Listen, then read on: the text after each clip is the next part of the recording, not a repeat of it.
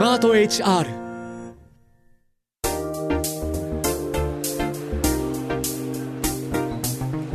堀井美香ウェンズデイホリデー。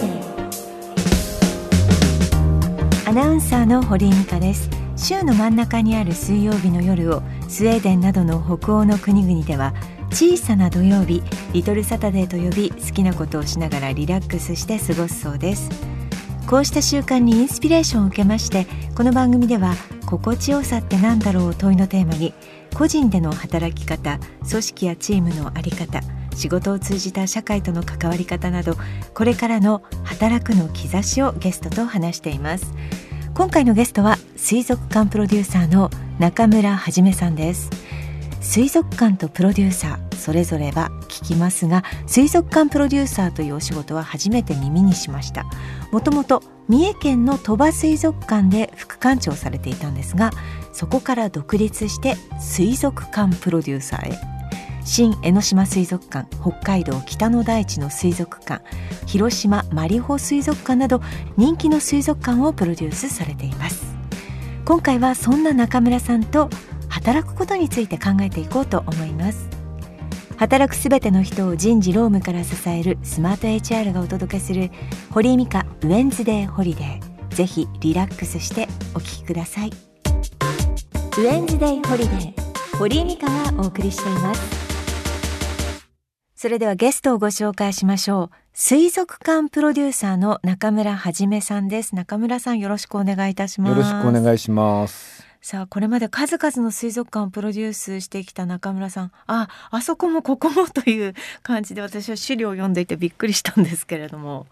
鳥羽水族館。新江ノ島水族館、はい、サンシャイン水族館。マリホ水族館。などなど。ということで。私あの新江ノ島水族館は子供を連れても何十回と通いましたし。それはどうもありがとうございます、はい、そしてサンシャイン水族館は水槽の前で朗読会をさせてもらったことが。どの水槽の前でした？正面入ってすぐのあの一番大きな。あ一番大きな水槽の、はい、サンシャインラグーンですね。あラグーン、うんうん、そうですね。ぜひここでやりたいってずっと訪れるたびに思っていてそれこそあの下でショッピングした帰りによく寄ってたんですよ。でここでやりたいなって思っていていきなり連絡をして TBS アナウンサーで水槽の前で朗読会をさせてもらいました。ありがとうございます。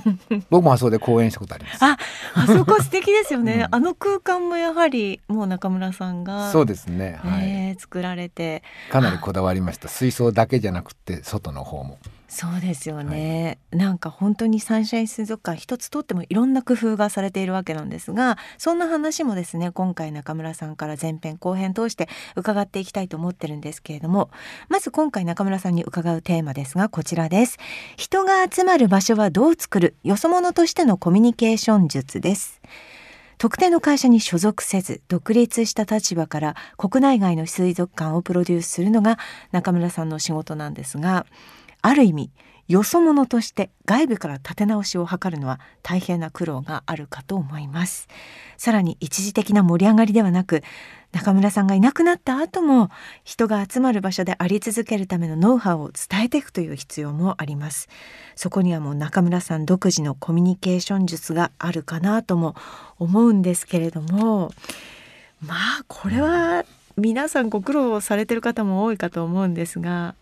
まず水族館プロデューサーとして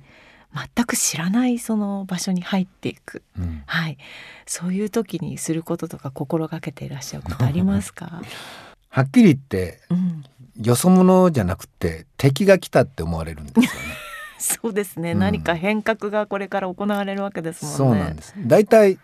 私が呼ばれるのは誰から呼ばれるかっていうと水族館から呼ばれるんじゃなくて、えー、水族館の親会社、はいはいはい、水族館のオーナー、えー、そういった人から呼ばれるわけです。えー、で何とかしたいんだけど何ともならんどうどうしたらいいかっていうことで、はい、っていうことはもうオーナーとか親会社の回し者なんですよ。はい、でそいつの思い通りにされてたまるかってみんな思うじゃないですか。はい、私もそう思います。ね、中村さんそうですよね。特に日本の社会っていうのは、はい、例えば館長だとか社長っていうのは何でもできなくちゃいけないって思われがちなんで、ええ、例えば人のの差配をするだけでも十分にマネージャーとしては立派な仕事なんだけどその人たちはお客さんを入れるのもしなできなくちゃいけないし生き物のことを知ってるのも知らなくちゃいけないし新しい水族館を作る時にそれも考えることができるのが当然だって思われてるんですけど本当は違いますよね。海外では違うんですよ。えーうん、でそれをやっぱり日本の世界では分かってないんで、うん、新たに建て替える時でもよそから来たらそれよそもんじゃなくて敵なんですね。自分たちの考えを否定しに来たやつなんですよ、はい、厳しいですよ、はい、で僕もだから最初からそれをよく分かってますから一番最初にすることは何かっていうと僕を呼んでくれた人たちにこのように進みますっていう内容をきちっと共有することですね。あ現場にも呼んでくれた人に。呼んでくれたままず呼んでくれた人に、はい、そうです、はい、僕にお金をくれる人で契約をした相手です、はい、その人にその人が途中でああ今水族館の連中が言うことももっともなところがあるなっていうふうになってもらったらもう進まないですから。ああなるほど、はい、はい、そこだけはねあのコンセプトからコンセプトから始めるっていうかその前にもうマーケティングから始めて、はい、ここはこうこうこうでこうだからこうなってしまってるけどこんなふうにすればお客さんを何人まで増やせますまで言います。何人まで増やせます約束できます自分のだからあの策定みたいなものと方針みたいなものをしっかり上と共有して、はい、ここは崩さないでいきましょうねっていうのを、はい、はい、それだけは一番最初にやります、ね、で次にその共有したものを全員集めてもらってまずお話をします。うん誰も聞いてません。聞いてませんっていうか、うんね、聞けば聞くほど怖い顔してきます。そうですよね。だってもうどう何かされてしまうんではないかっていうね。そうなんです、はい、ただね一つ言えるのはその中にちょっとねみんなにわからないようにうなずいてるやついるんですよ。ああはい。ちょっとあの外れてしまってる人たちですね、うんうんうん、で大体ねまあおおよそそうなんですけどそんな人たちって、えー上司からあるいはこのヒエラルキーの中からスポイルされてるんです。もう外されてあはい、あいつはうるさいからとかいろんなこと新しいことばっかり言ってきてうちにできるわけないやないかって言ってちょっと疎ましがられてる人たちです。なのでこれから私がやっていく中にあいつとあいつ入れてくださいって言います 先にこう自分の味方となりうる人を見つけてしまうわけです、ね、そうです。それはね見つけられると一人と見つけられると全然違うんです。でもあまああんなやつ入れてってななるなるんだけれど、はい、大体その人たちはもう組織から外れられている。しかもダメになった水族館の組織から外されている人たちはいいやつが多いんです。中村さん調べですけど。大体そうあのなんていうのかないい水族館って何かっていうのがみんなはっきり分かってませんよね。でこれもすごく僕大事にするんだけど、うん、その水族館の皆さんともう絶対に議論しなくちゃいけないのは何を最優先するかっていうことなんですよね。で私自身はできるだけたくさんのお客さんに見ていただく利用していただいて満足してもらうってことが一番大事でそれ以外はその次のことなんだって言います。とやっぱりほとんどの水族館の皆さんは、はい、いやいや動物が大事やっていうのと、はい、もう一つは教育が大事やっていう、いい展示をっていうのは教育だっていうんですよ。はい、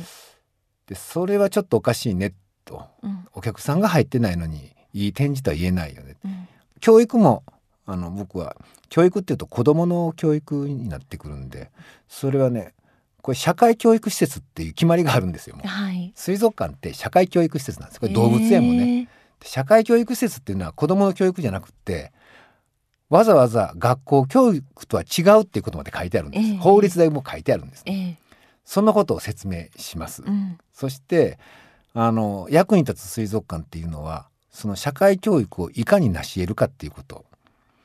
でもう一つは僕動物大好きっていうか動物そんな好きじゃないんだけれど、うん、動物がかわいそうでたまらないんですよ、うん、野生から連れてこられて閉じ込められてるっていう。それ皆さん好きなんでしょ？かわいそうじゃないんですか？で彼らがここにいる理由は教育のためじゃなくてみんなにできるだけたくさんの人たちに彼らのことを知ってもらってそのことによって彼らの仲間が地球上で安心して暮らしていける社会を作るっていうふうに考えないと僕はそうじゃなかったら水族館いらないと思ってますっていうことをはっきり言います。なるほど。これはね誰も反対できない話なんですよね。そうですね、うん、中村さんの話は説得力ありますね。そして、そはい、そうでしょう。うん、いやそうです本当にそうじゃないとおかしいんですよ。うん、なんか変にさ魚の名前を覚えるのは教育かとかさ、いらんでしょそんな話。うんイルカは哺乳動物そんなこと言わなくてももうみんな知ってることだし、水族館で命を展示するんだから命の展示っていうのはその命に対して責任を取れるようなことが効果として出ないんだったらやめた方がいいですっていう、うん、これもみんなにこれは共有するというよりも強要します。でこれがわからない人は水族館やめた方がいいですよとも言います。はっきりと。はい。でもそうですね水族館のその本質とかあり方の意義みたいな、実はあの働いてる人も分かっていなかったりとか理解してなかったりするのかもしれないですね。はい。はい、だってテレビでもラジオでも、はい、見る人がいなくなったら、はい、番組がどんないいことやってても、はい、それないあって意味がない番組ですよね。はい。すごく無駄なものを作って。わかります。何のためにっていうのを、うん、時々立ち返らないと 忘れてしまいますよね。そうなんですね。結局は最終的に、社会に影響を与えることができるかどうかだと思うんですよ。公共のものっていうのは。公共の電波にしても、公共の施設にしても、社会に影響を与えられない公共のものっていうのはそれはねいらないものなんです。なるほど。という話を必ずするようにしてます。まずじゃあ中村さんは新しい、えー、場所に行ったらば、はい、雇ってくれた自分を雇ってくれた上の人たちとしっかりとこういうことですよねって進む方向を決めると、はい、それからその現場サイドに降りていった時にいやもう一度皆さんえーと、まっさらな状態で考えてみませんか、はい、ということを共有する、はい、はい、そういうことをされる。でまあやっぱりそれでもダメな人はダメなんですよ。ええ、もう気持ち的にダメだっていう人いっぱいいますよね。うん、それはね戦う戦い続けます。やっぱり戦いが必要になってくるんですね。そうです。ね、で僕がいつも戦いで目指してるのはそこのヒエラルキーを壊すまで戦います。へえあでもそうやっておっしゃる方が入ってくるとすごいたくましいなんか嬉しいですね。そうでしょう、うん、だからね実はそのオーナーにしても親会社にしてもその人たちを説得しきれないわけですよ、うん、なぜなぜかっていうと生き物のこと分かんないから、うんうんうん、あるいはその博物館のことが分かんないから、はい、だからこれは動物園水族館協会ではそんな非常識でそれはとかって言われたらそうなのかって思うしかないしそんなことしたら動物が死にますとかって、まあ、それ結構上等手段なんで、うん、こんなこと言っとったら水族館の人か動物園の聞いてたら怒ってくるよね。聞いてない前提でやってますけど。聞かないでください関係者の方。本当にねそそ上等手段なんですよ。でそこをいやそれ死なないですよねって僕だったら言えるわけです。で何よりもいいのはあの水族館プロデューサーと入して入っていったら終わったら出てくんですよ。うん。あそっか。完成したら、うん、はい。そういう立場をどんどん使えっていう。あはいはいはい、だから使ってもらったらいいんです。うん、で僕自身はその後その水族館でみんなと仲良くするしなくてもいいし、うんうん、あのさらにはそその中でいつか館長になろうなんて考えてませんから。そうですね。迎合する必要もないですしね。うん、はい、でそうしたらその後に新しいヒエラルキーができていればいいんですね。で新しいヒエラルキーは組織を守るとか、うん、なんか今までやってきたことをずっと続けるっていうヒエラルキーじゃなくて新しいことをどんどん試していってできる限り多くのお客さんを入れるっていうのが正しいんだっていうようなことを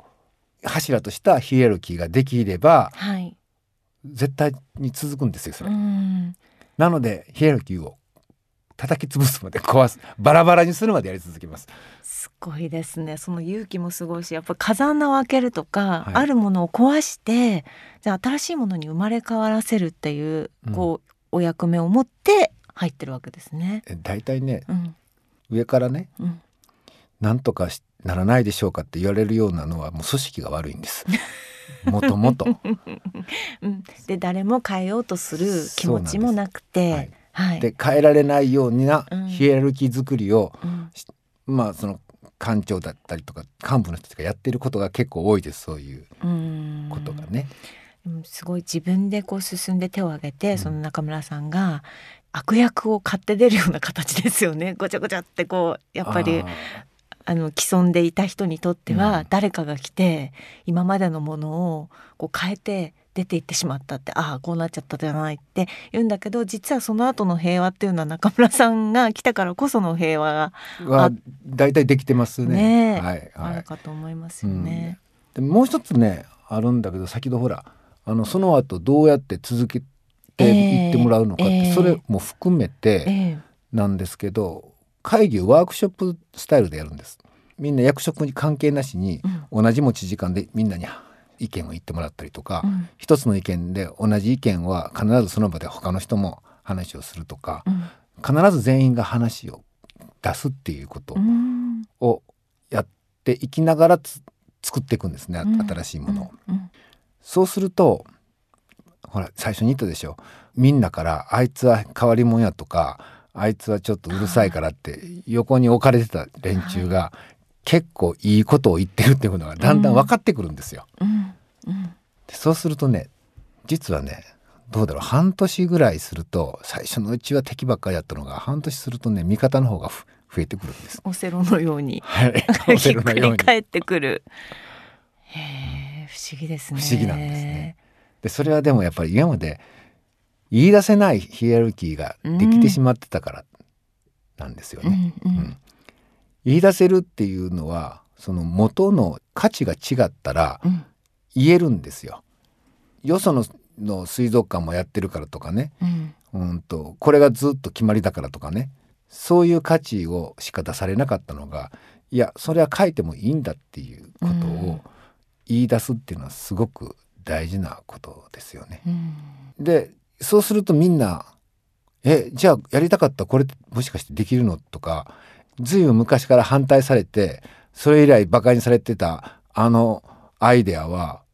これ使えるんじゃないですかとか言うと、うん、使えるよ使えるよそういうアイデア待ってたんやって僕が言うと、うん、そうするとそいつは光るわけですよ。うん、で他の連中も、うん、えー、って悔しいわけですよ。みんなそっちに乗ってきますねそしてね。そうするとヒエラルキーを守ることよりも自分たちの能力を試したいとか能力を見せたいとか思っていることをちゃんと出したいっていう気持ちになってきて、うん、大体の場合にはダメなヒエラルキーっていうのはヒエラルキーを守るためのヒエラルキーにやっていくことが、えー、いいこと。まあほとんどそうなんですね、はい、ほほぼほぼ、はい、それが違う新たなヒエラルキーっていうのが出てきたらすごく良くなってきますよね。その潮流になるととてもいいかなと思うんですが、うん、やはり中村さん最初のあたりではこうすごく反発する人とか、反対する人。中村さんが中村さんをもってしてもやっぱり口説き落とせないような人って何人かいると思うんですよね。そういう人との関わり合いってどうされてるんですか？最終的にはねその人が特に責任がある立場であれば、ええ、1対1でずっと話し合いします。ある水族館では、うんうん、中村さんの言うことはもうよく分かったと。うんよく分かったけどもうこの年になって今まで言ってきたことを今ここで変えたくはないと。だから会議では中村さんの足を引っ張るようなことは一切言わないということでいかがでしょうかって言ってくれた 館長さんがいらっしゃいます。どちらの気持ちもわかります。はい、枠の方の気持ちもわかりますね、うん、それはそれでそれで本当に十分ありがたいのでよろしくお願いしますたくさんやっぱりいろいろ戦ってきたと思うんですよね、はい、中村さんもね、はい、そういうことの戦うためには、やっぱり自分なりのっていうか、まあ、世界だとかやっぱりあの道徳としての水族館の存在意義はこうだっていうのを主張できるものがなくっちゃいけないと思うんですね。でしかもそれはやっぱりオーナーも喜ぶもんじゃなくちゃいけないですよね。うん、でまあ、はっきり言ってね親会社だとかオーナーが喜ばないものだったらどんなに何人このぐらいの人の役に立ってるって言われてもやめた方がいいですよね。うん、なるほど。先ほどあの何人かこうピンポイントで、中村さんのこう助っ人みたいな方を目をつけるっておっしゃってましたけど、はい、まあ、そういう方もいらっしゃるかと思うんですがあまりにこう中村さんの実績を頼りにしすぎて動かない人みたいなのはいらいないんですか？そういう人はあんまりいないですね。あのねな同じところで、うん、こう例えばサンシャインさんなんかはもう3回も、で他の事業でも4回目ぐらい何度も何度も付き合ってきてるんで、うん、みんなすごく僕のことを認めてくれるようになってきてるんですけど、うんうん、頼ってくれるんじゃなくて、うん、あのやっぱりその度にもっともっとじゃあ俺たち成長してるの見せてやろうって中村ギャフンって言わしてやろうっていうぐらいの感じにはなってきてますね。それ嬉しいですね中村さんもね。はい、ででねあの最初に何人か見つけるの仲間を見つけるんじゃないんですよ。うん、使えそうなやつを見つけるだけなので 実はねそいつらと一番一番こう議論をするんです。へえあなるほど仲間ではないんですね味方にするんではないんですね。うん言ってることは認めてあげるんだけれど、うん、認めるんだけど、うん、その内容とか作り方についてはすごくこうやり取りをして指導をしたりとか、うん、もうとことん議論をしたりとか、なぜかっていうとやっぱりそいつらね嫌われるだけあって、ちょっと性格も悪いんですよ。そっか。いいこと考えてるけど、いいこと考えてるけれど、まあそれをちょっと言い方が悪いとか、うん、ななぜなぜこれがわからないんだとかって思っちゃうとちゃんと話していくとあこういうふうに説明しなくちゃいけないんだっていうのを 彼らも分かってきてそうすると僕だけじゃなくってみんなにも説明ができるようになってきますから、うん、彼らがやっぱり最後まで僕の方が嫌いだったりしますよね。でも一番こう何か生み出す関係になるんですかね、えー、そう議論をそうですね。だ大体その人たちねオープンしてから半年とか1年ぐらい経つと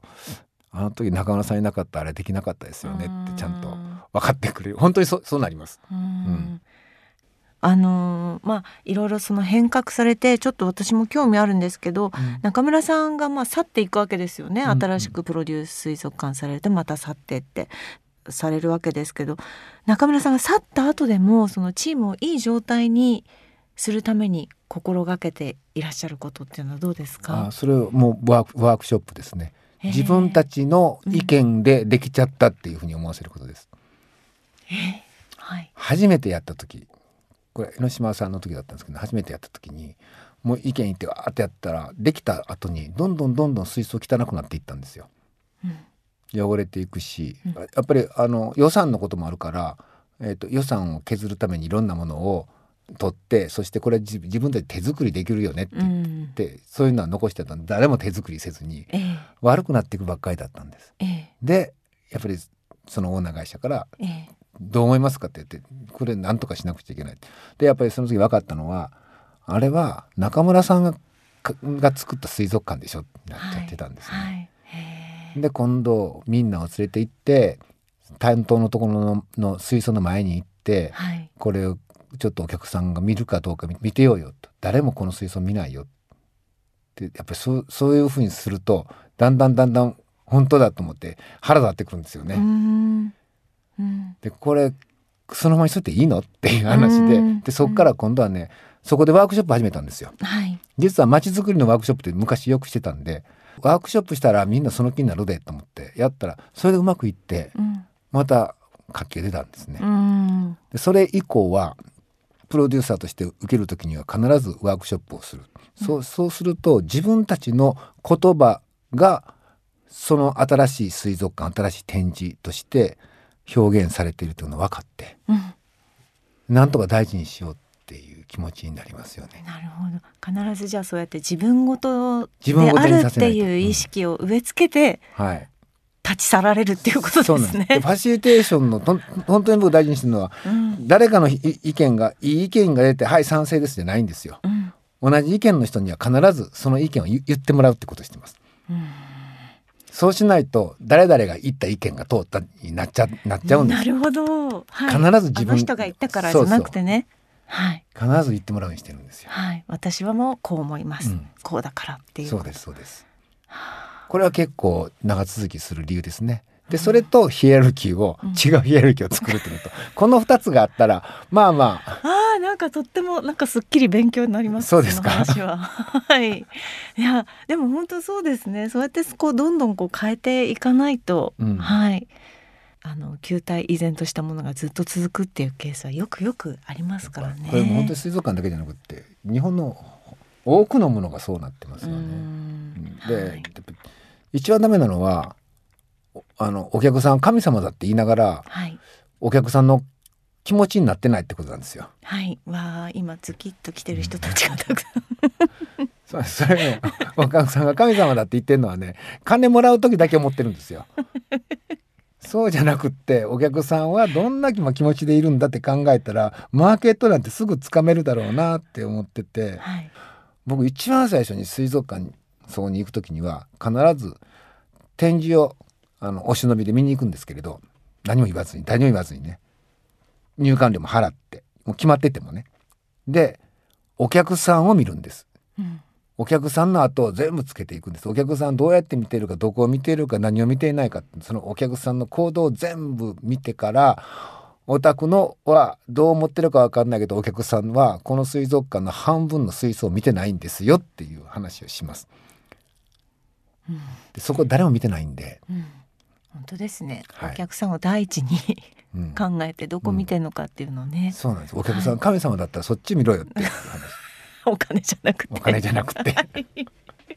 ありがとうございます。はい、さあ今日はですね、その初めての組織に入っていった時。えー、ということで中村さんからいろいろなこうテクニックだとかそのよそ者としてのコミュニケーション術みたいなものを伺ってきました、まあ、誰もが初めて会う人と働く経験よそ者になる瞬間あると思いますので今回の話とてもためになったのではないでしょうか。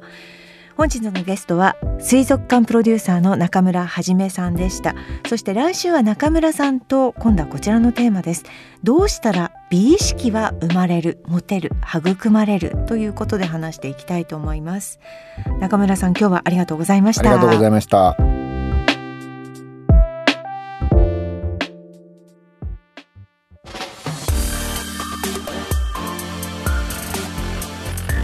堀井美香ウェンズデイホリデー。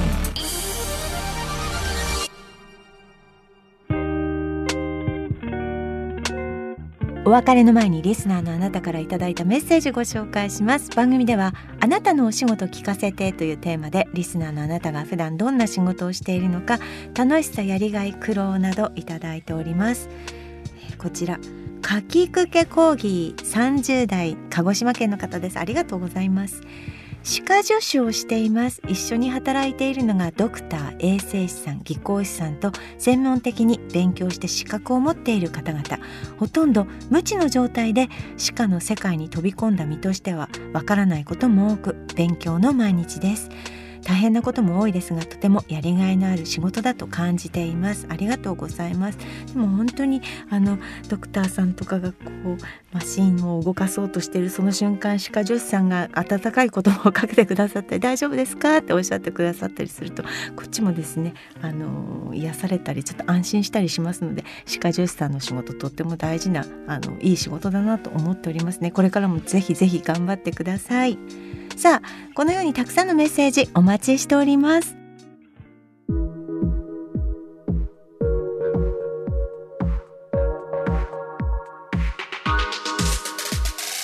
スマート HR 働くの実験室かっこ仮がお届けする堀井美香ウェンズデーホリデーエンディングのお時間です。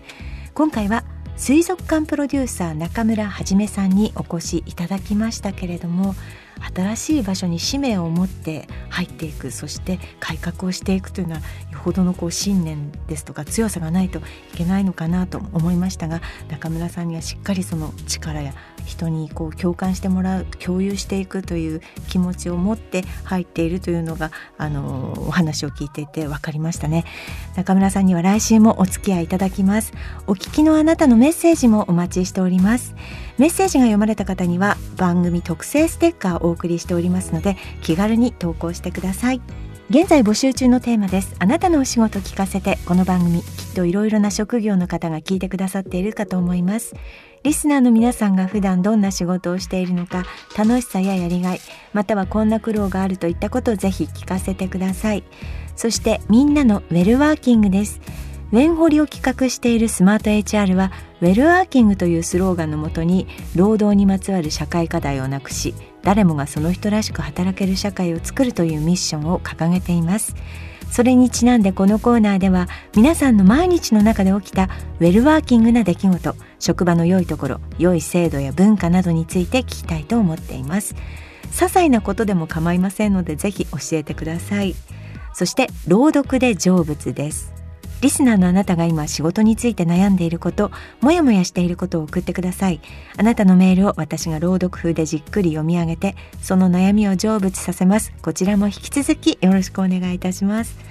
メールは番組の概要欄にある投稿フォームからお願いします。この番組、ウェンズデーホリデーの情報については、番組ツイッターやスマート HR、働くの実験室、カッコ仮のウェブサイトをチェックしてください。ツイッターのフォローもお願いいたします。